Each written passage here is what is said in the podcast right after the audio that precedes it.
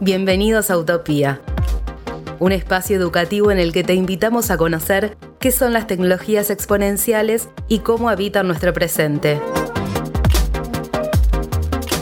Utopía, un podcast colaborativo entre Fundación Born y Fundación Luminis.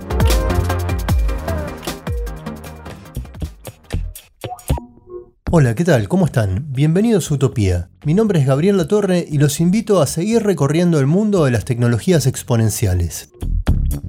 Recordemos que una tecnología exponencial es un tipo de tecnología que incrementa su capacidad y su velocidad de funcionamiento, a la vez que su costo se reduce y muchos aspectos de su uso se simplifican. En episodios anteriores nos hemos centrado fundamentalmente en tecnologías digitales, como por ejemplo la inteligencia artificial, Big Data e Internet de las Cosas. Hoy les propongo que nos adentremos en el mundo físico, pero en una dimensión que está más allá de la posibilidad de nuestra percepción. Es decir, un mundo microscópico, un mundo más específicamente nanométrico. Para ello vamos a abordar lo que es la nanotecnología, esta disciplina que se centra en el estudio y control avanzado de los materiales un ámbito científico-tecnológico que se fue desarrollando gracias justamente al desarrollo y existencia de otras tecnologías que se transformaron en el instrumental para poder manipular materiales a esa escala. Como por ejemplo la fabricación de un repertorio de microscopios electrónicos con diversas funciones. La nanotecnología tiene una multiplicidad de aplicaciones, sin ir más lejos, pensemos tal vez en el propio dispositivo electrónico digital con el que tal vez estén escuchando este podcast. Ese dispositivo cuenta con una serie de componentes desarrollados a través de los conocimientos de la ingeniería electrónica, una industria que apunta a ser cada vez más pequeños y portables esos dispositivos. Esto implica que algunos de sus componentes, como los transistores integrados, estén dentro de la escala nanométrica, ya que el trabajar esa escala también implica minimizar el consumo energético y por ende la disipación del calor. Si buscamos un ejemplo también cercano en otro plano, como puede ser el del uso de los tapabocas sociales en el contexto de la pandemia, nos encontramos que dentro de ese tejido hay nanopartículas de plata que tienen la capacidad de eliminar las bacterias. Es decir, que si comenzamos a hacer una especie de zoom microscópico en nuestro entorno, vamos a encontrar infinidad de aplicaciones de la nanotecnología, ya que esas aplicaciones son tan diversas como la diversidad de materiales existentes. En este episodio entonces vamos a conocer qué es la nanociencia, qué es la nanotecnología, qué disciplinas involucra. Y nos vamos a preguntar también, o por lo menos vamos a preguntárselo a los especialistas, cómo se fabrica un nanomaterial, con qué tipo de técnicas, qué tipo de instrumental se utiliza. Y dado que el desarrollo de la nanotecnología en cuanto a sus aplicaciones es tan diverso y es exponencial, vamos a preguntarnos cómo se puede trabajar este tipo de conocimientos en la educación. ¿Cómo puede comenzar a generarse la conciencia, primero de la existencia de esta dimensión microscópica y luego de la posibilidad de pensar ejemplos que den cuenta de cómo trabajar la manipulación de las partículas para componer un material que tenga determinado tipo de funciones? Para comenzar con una explicación de qué es la nanociencia, convocamos a Fernando Stefani, quien es profesor titular del Departamento de Física Experimental de la Facultad de Ciencias Exactas y Naturales de la Universidad de Buenos Aires. A su vez es investigador principal y vicedirector del Centro de Investigaciones de Bionanociencias del CONICET. A continuación de Fernando, y para que nos explique qué es la nanotecnología, vamos a escuchar a Vera Álvarez, quien es doctora en Ciencias de Materiales por la Universidad Nacional de Mar del Plata a su vez es investigadora principal del CONICET y subsecretaria de Vinculación y Transferencia Tecnológica y vicedirectora del Instituto en Investigación en Ciencia y Tecnología de Materiales, que depende del CONICET y de la Universidad Nacional de Mar del Plata. Vera también es secretaria en la Fundación Argentina de Nanotecnología, una institución que se dedica a la divulgación de la nanociencia y la nanotecnología dentro del ámbito de la educación. Vera en el año 2015 también recibió el premio Estímulo de la Fundación Bungiborn por sus investigaciones. ¿Los escuchamos? Utopía. La nanociencia es el área de la investigación científica que estudia los fenómenos en los materiales cuando estos tienen tamaños en el orden de los nanómetros. Un nanómetro es una unidad de medida muy chiquita. Por ejemplo, si uno agarra un metro y lo divide en mil pedacitos, tiene un milímetro. Ahora si uno agarra un milímetro y lo vuelve a dividir en mil pedacitos, cada uno de esos pedacitos es un micrómetro. Y si uno agarra un micrómetro y lo vuelve a dividir en mil veces, cada uno de esos pedacitos es un nanómetro. Son dimensiones muy chiquititas. ¿Qué tan chiquititas? Si por ejemplo una hoja de papel mide más o menos 100.000 nanómetros. Un ADN humano tiene de diámetro 2,5 nanómetros. Otra comparación podría ser si uno tuviese una esferita de un nanómetro de diámetro y lo compara con una naranja, la relación de tamaños es igual que entre la naranja y el planeta Tierra. Eso es un nanómetro. Y lo que ocurre es que cuando uno toma porciones de materiales en el orden de los nanómetros, aparecen efectos, fenómenos nuevos. Porque ahí es donde en la escala de los nanómetros empiezan a tener predominancia efectos cuánticos, también empiezan a tener predominancia efectos de superficie y también hay mucha biología que ocurre en la escala de los nanómetros. Las proteínas tienen dimensiones de los nanómetros. Entonces la interacción entre ellos o cuando forman estructuras agrupándose, forman estructuras también con dimensiones de los nanómetros. Entonces la nanociencia es el área de la investigación científica que estudia estos fenómenos. Cuando nos referimos a la nanotecnología, tiene que ver con la manipulación de la materia a esa escala. Al poder manipular la materia a esa escala, podemos generar materiales, dispositivos, sistemas y demás que se basen justamente en tener esta manipulación, control de la materia a esa escala. Entonces, lo primero que surge es qué es un nanómetro, la unidad de medida en la que nos basamos para hablar de estas tecnologías. Cuando nosotros decimos un nanómetro, nos referimos a la mil millonésima parte de un metro, que eso como concepto parece bastante abstracto, pero hay algunas maneras más sencillas de relacionarlas. Unas tiene que ver con los tamaños de los átomos, que si bien uno no necesariamente los ha visto, sí tiene una idea de esa escala, de qué tamaño tienen los átomos. Pero hay una que es más sencilla, cuando uno relaciona el metro con el nanómetro, sería la relación que guardan el diámetro del planeta Tierra entero con el diámetro de una pelota de fútbol, para tener órdenes de magnitud.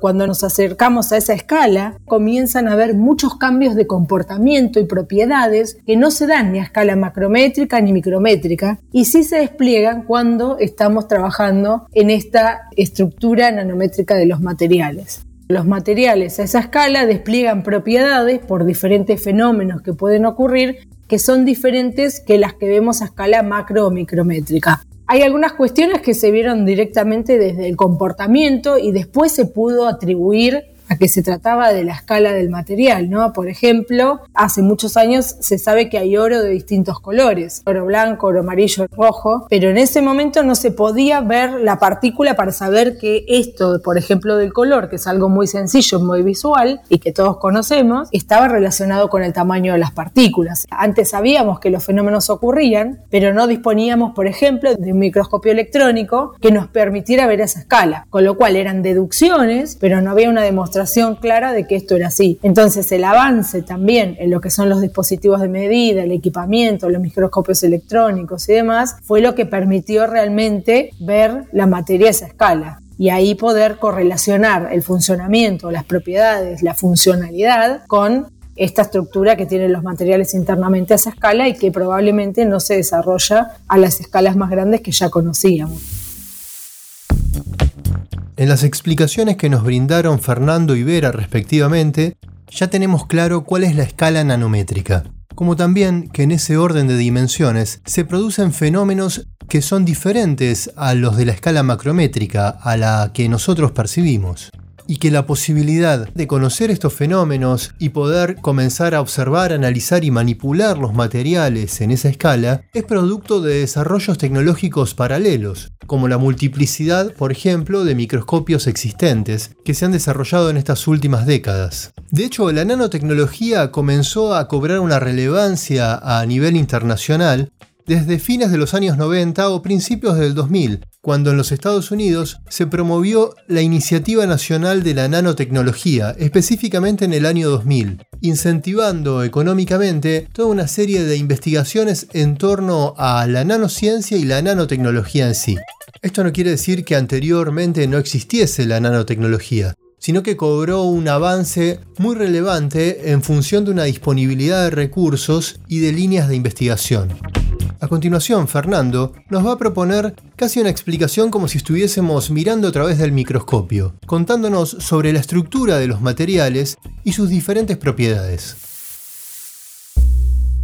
Los materiales macroscópicos, como los que estamos acostumbrados nosotros a utilizar, son trozos de material de dimensiones de milímetros, centímetros o metros. Las propiedades de esos materiales, de cualquier material, ¿no? Del acero, de los plásticos, de los cerámicos, incluso los materiales naturales, las propiedades de esos materiales en tamaños macroscópicos surgen de unir miles de millones de moléculas o de átomos para formar ese material. O sea, ustedes saben que los materiales están hechos de moléculas o de átomos, los materiales más simples, como los materiales puros. Pero las propiedades que nosotros vemos macroscópicamente surgen cuando uno pone juntos miles y millones de átomos o de moléculas. Si uno tiene un átomo o una molécula aislada, una solita, un solo átomo de oro, por ejemplo, no es brillante ni de color dorado es un átomo de oro, no tiene propiedades ni de conducción eléctrica, ni de color, ni, nada por el estilo, solo un átomo. Ahora, si yo junto miles de millones de átomos, conforman el material que nosotros conocemos como oro, que tiene esas propiedades, que tiene un color brillante, dorado, que es buen conductor térmico, buen conductor eléctrico, que no se oxida fácilmente,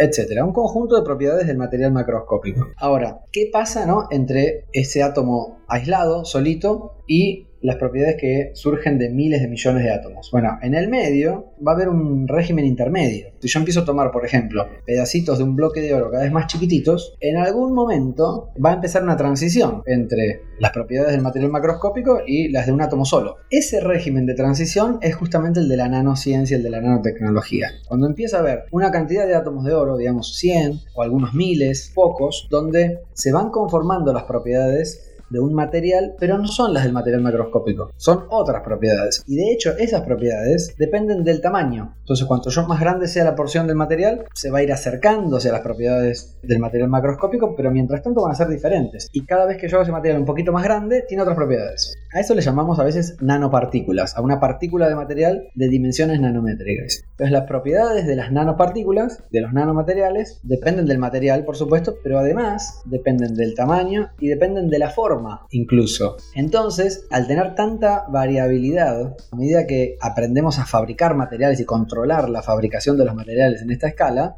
podemos hacer, por ejemplo, nanoesferitas o nanovarillas o nanotriangulitos de algún material y eso hace que tengamos propiedades distintas, solamente por cambiarle el tamaño o la geometría a esas nanopartículas. Con el mismo material, cambiándole la forma o el tamaño, tenemos propiedades distintas. ¿A qué me refiero con propiedades distintas? A distintos colores o a distintas propiedades electrónicas o a distintas propiedades magnéticas. Entonces, ahí está el interés de la nanotecnología, en que aparecen un universo de materiales y propiedades nuevo, que antes no existían, porque conocíamos solo los materiales macroscópicos. Ahora podemos acceder a muchas otras propiedades, simplemente manipulando los materiales en la escala nanómetro. Y eso abre, por supuesto, un nuevo universo de aplicaciones.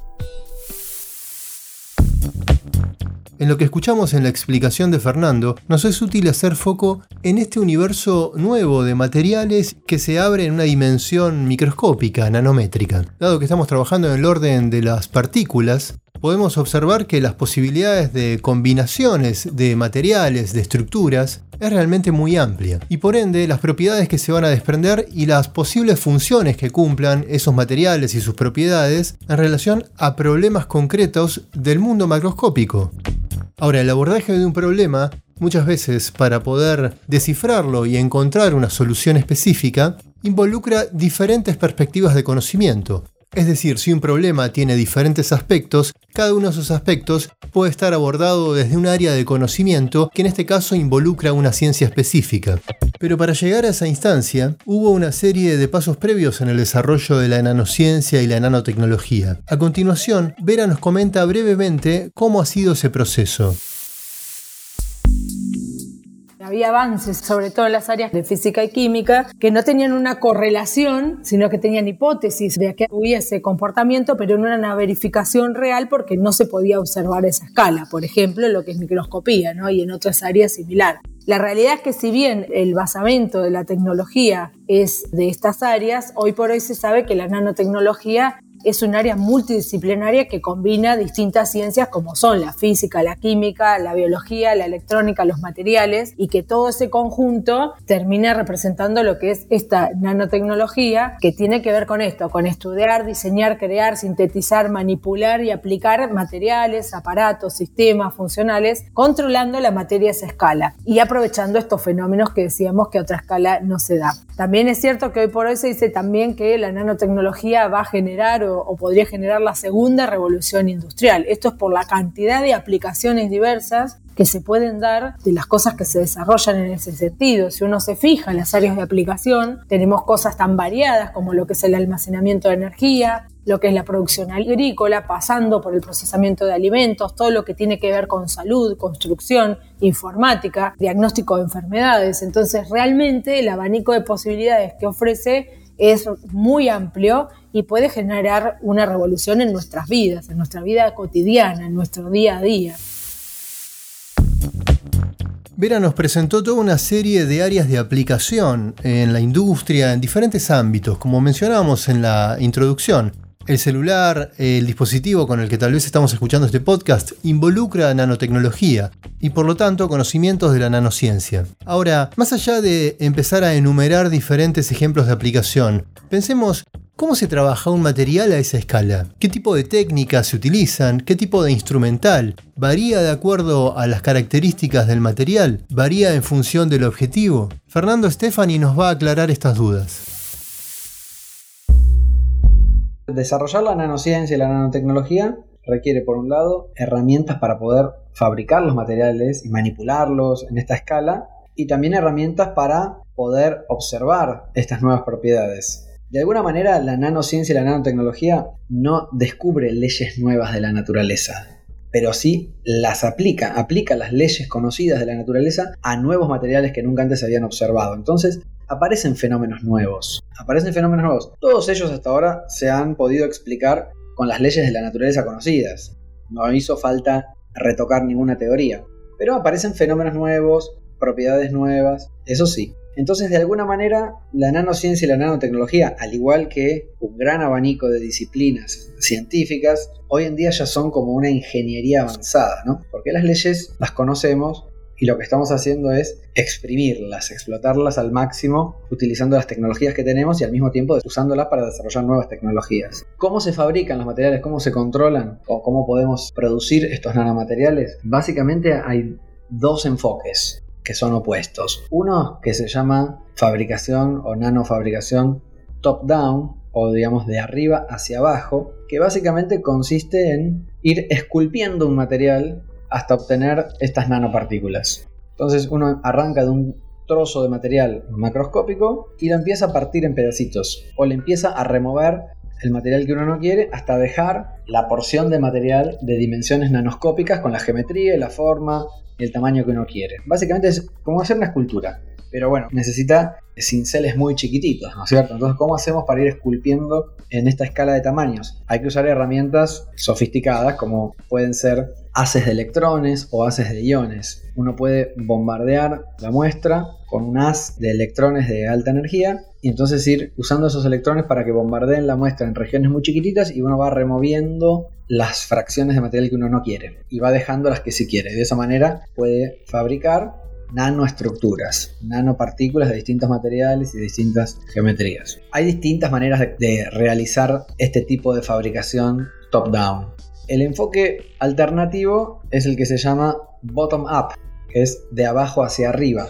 Entonces acá lo que hay que lograr es ir uniendo átomos o moléculas para formar una nanopartícula y por un lado guiar su crecimiento hacia la geometría que uno quiere y después frenarlo en el tamaño adecuado en el que uno quiere.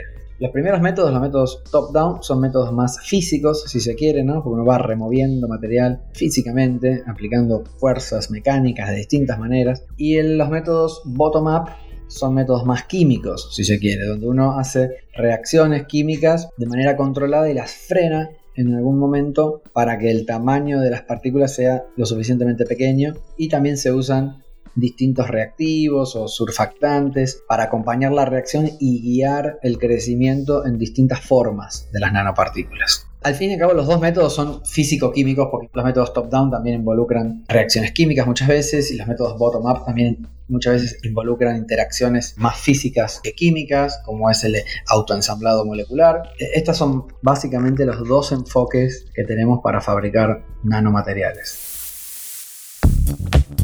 Hasta aquí pudimos comprender cómo se elabora un material, cuáles son estas diferentes metodologías y técnicas. Esta referencia que hacía Fernando a esculpir un material o trabajar la disolución de alguno de sus componentes desde algún tipo de reacción química nos hace pensar tanto el tallado de una piedra, de un metal, como la disolución de una pintura, si lo queremos llevar a analogías en el plano macroscópico. Ahora bien, todos esos serían materiales inorgánicos, ¿Qué sucede cuando estamos en el orden del orgánico? ¿Cómo actúa la nanotecnología y la nanociencia cuando hablamos de un organismo vivo? Y esto nos lleva a pensar también cuáles serían las aplicaciones posibles en el ámbito de la medicina. Es decir, que ya estamos hablando de la nanociencia dentro de nuestro cuerpo, o al menos de un organismo vivo. A continuación, primero Fernando y luego Vera van a desarrollar este tema y otras aplicaciones que están vinculadas. La escala nanométrica es también la escala en la que ocurren muchísimos procesos biológicos. El tamaño de las proteínas está en el orden de los nanómetros y las proteínas son como los bloquecitos de construcción de los sistemas biológicos. Se unen entre ellas para formar estructuras más grandes que a su vez después forman las células y las células a su vez forman los tejidos y los tejidos forman los organismos. Hay como una jerarquía de cómo se va ensamblando un sistema biológico. Pero en la parte más fundamental, cuando uno mira los ladrillitos de construcción, están en el orden de los nanómetros y las interacciones ocurren en la escala nanométrica. Entonces, la nanotecnología y la biología tienen como una conexión natural. Y hay muchísimas aplicaciones de nanotecnología que apuntan a la medicina, al diagnóstico. A veces está la fantasía de, un nanorobot, una maquinita muy chiquitita que se mete en tu cuerpo para hacer funciones específicas y no sé, curar cierta cosa u otra. Eso no es físicamente viable. Lo que sí existen son partículas de tamaño nanométrico que se diseñan para interactuar específicamente con distintas partes de un organismo y proveer alguna señal de diagnóstico o liberar alguna droga específica en una región específica de un organismo para obtener un cierto efecto. Esas sí son cosas que se pueden hacer, incluso ya se hacen y se han comercializado lo que es salud y medicina, hay áreas muy importantes donde la nanotecnología tiene influencia y dos de ellas muy relevantes son el diagnóstico, o sea, aparatos de diagnóstico o elementos para que permitan hacer mejores diagnósticos y todo lo que tiene que ver con la liberación controlada de fármacos. Ese es un área muy grande donde la nanotecnología tiene influencia porque en general lo que se hace es diseñar nanotransportadores o partículas de escala nanométrica que contengan en su interior el principio activo. Por ejemplo, se usa mucho en fármacos oncológicos, que se conoce bien, que tienen muchos efectos secundarios negativos sobre el resto del organismo. Entonces, estos transportadores lo que permite son dos cosas. Primero, que el principio activo vaya solamente al sitio de acción y no se esparza en todo el cuerpo, sino simplemente, por ejemplo, si va a atacar un tumor, se dirija preferencialmente a ese tumor y eso se puede diseñar para que así ocurra. Y después que se libere en forma progresiva, esta liberación progresiva nos da varias cuestiones positivas. Una es que en lugar de, por ejemplo, tener que tomar una pastilla o aplicar un inyectable todos los días, uno puede hacerlo una vez por semana o una vez por mes. Que eso también en cuanto a lo que es cómo la persona se siente, la comodidad y demás es muy importante. Pero además, al liberarlo en forma dosificada y en el sitio de acción, lo que impide es que haya una cantidad de fármaco, primero en otros órganos que también pueden sufrir efectos secundarios, y segundo, que esa cantidad que se administra es la necesaria y por lo tanto lo que se llama la bioeficacia es mucho más alta. Es decir, se logra cubrir el requerimiento que tiene el organismo para eso en concreto sin desparramarlo en otros lados y sin que se pierda la efectividad por parte que no retiene el organismo porque no es capaz de retenerla y las dosis en general se diseñan más altas teniendo en cuenta lo que se va a perder. Esta misma estrategia se puede usar en lo que es la agricultura. En agricultura también hay todas unas tecnologías que tienen que ver con que estos nanovehículos o nanotransportadores lleven en su interior distintos fitosanitarios, que puede ser un herbicida, un fungicida, un insecticida, dependiendo lo que se requiere aplicar, que también conocemos, por un lado, que tienen mucha deriva, es decir, una parte termina en la planta y otra parte termina en el aire, en los cursos de agua y demás, con las altas posibilidades de contaminar, pero además al dosificar esa acción, la planta tiene disponible este principio activo en la cantidad que lo requiere. Es decir, como en dos aplicaciones bien diversas, que una tiene que ver con salud y la otra tiene que ver con agricultura, estamos cuidando la salud humana y estamos cuidando al medio ambiente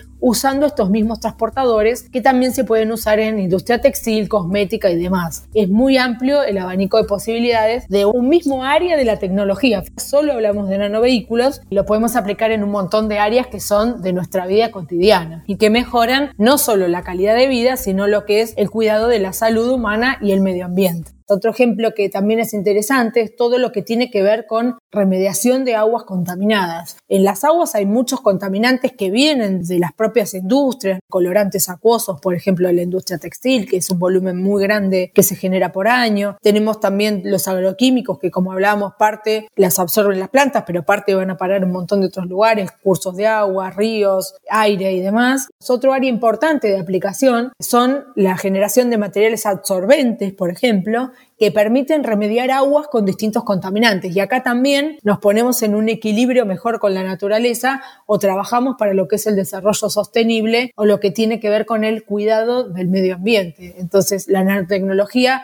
abre muchas puertas a ese camino de tener un ambiente más sostenible, de tener mejor cuidado ambiental, de tener mejor cuidado de la salud humana y los animales y plantas y demás. Así que está totalmente alineada en ese sentido. Utopía. Vera mencionó algunas aplicaciones vinculadas a remediar el daño en el medio ambiente. Esto nos lleva a intentar recapitular sobre las nanoestructuras, que es parte de este diseño de los materiales. En el ejemplo que daba Vera se aplicaba un medio líquido, pero también puede realizarse con gases, como por ejemplo el dióxido de carbono.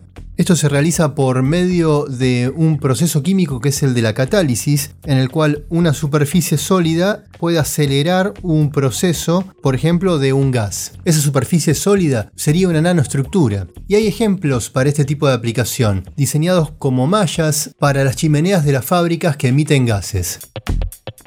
Nuestro próximo entrevistado va a hacer un repaso de algunas áreas de conocimiento vinculadas a la nanotecnología y nos va a mencionar este proceso químico dentro de las aplicaciones de la nanociencia y la nanotecnología. Él es Alex Feinstein, es doctor en física, docente del Instituto Balseiro e investigador de la Comisión Nacional de Energía Atómica y del CONICET. Él se especializa en nanociencia, nanotecnología y dentro de estas disciplinas, más específicamente en la optoelectrónica y en la fotónica.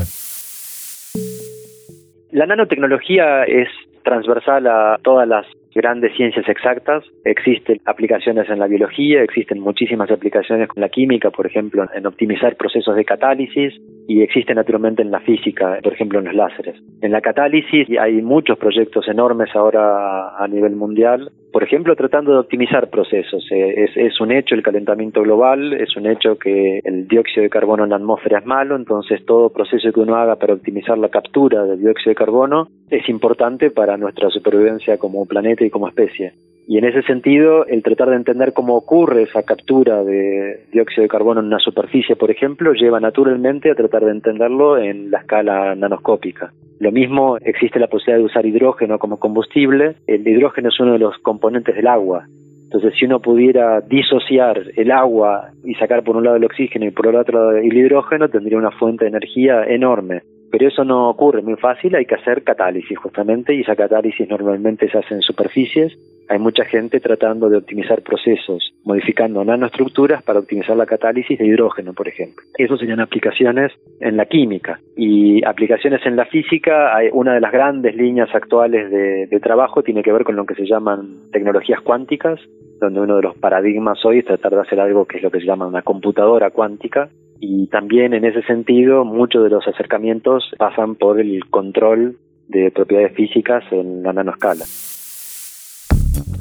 Sobre el final de lo que escuchamos, Feinstein mencionó una dimensión que es toda una línea de investigación y desarrollo dentro de la nanotecnología, es decir, la dimensión cuántica. La aplicación de estos conocimientos y de las tecnologías que se desprenden de ellos están fundamentalmente enfocadas en la producción de procesadores para computadoras. Todo ese campo es un tema para desarrollar en otro episodio, por lo que les propongo que continuemos con lo que es el diseño de los materiales, ya que dentro de la nanotecnología existe la posibilidad de diseñar lo que se entiende por materiales inteligentes, es decir, materiales que tengan un objetivo específico de aplicación, desarrollando una función o proceso que se activa en determinadas condiciones. A continuación, Vera Álvarez nos va a explicar este tema.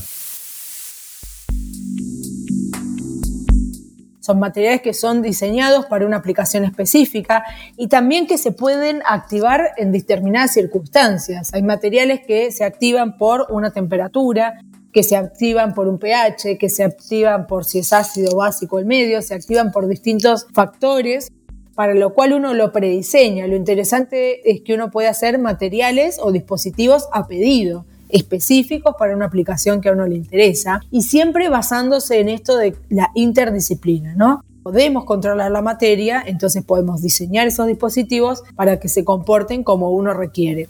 Siempre lo importante cuando uno hace este diseño es tener en cuenta cuáles son los requisitos o las demandas cuáles son los atributos que tiene que tener el material y a partir de ahí empezar ese diseño desde la física, la química, el procesamiento, que son los que nos van a dar las estrategias para poder hacerlo. Cuando uno diseña el material, lo que hace es un proceso donde piensa en principio los requerimientos y después conociendo los distintos tipos de atributos, sabiendo cómo se comportan los materiales y demás, selecciona cuáles son los materiales de partida. Algunos están en la naturaleza, nosotros tenemos un área de trabajo muy grande por ejemplo, que tiene que ver con el quitosano, que es un polímero natural que se obtiene a partir de los exoesqueletos de crustáceos, es decir, es un desecho de nuestra industria pesquera, lo cual además le da un valor agregado a algo que era un residuo y ahí fomentamos la economía circular, fomentamos la bioeconomía, fomentamos el desarrollo sostenible, pero también hay partículas que se sintetizan en el laboratorio porque para determinada aplicación es la que necesitamos, como estas nanopartículas de plata. Las nanopartículas de plata se pueden sintetizar a partir de sales de plata y hay vías químicas para hacerlo y también hay vías biotecnológicas para hacerlo, es decir, a partir de microorganismos que son capaces de sintetizar estas nanopartículas. Entonces uno tiene el diseño del material con un abanico de materiales de partida, con un abanico de procesamientos o técnicas de síntesis que puede emplear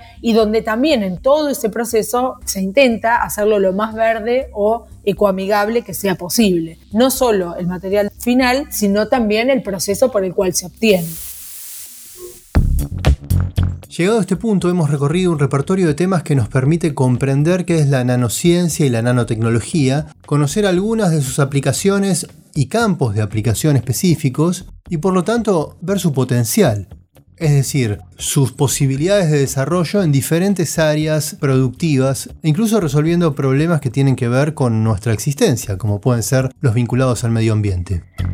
Dada la importancia de todas estas cuestiones, nos preguntamos cómo se pueden trabajar en educación. Y para tener una respuesta, volvimos a preguntarle a Vera Álvarez, ya que ella también es miembro de la Fundación Argentina de Nanotecnología, una fundación que entre algunas de sus actividades tiene como foco la producción de materiales educativos y del desarrollo de algunas estrategias de divulgación, como es la de un concurso de nanotecnología en las escuelas.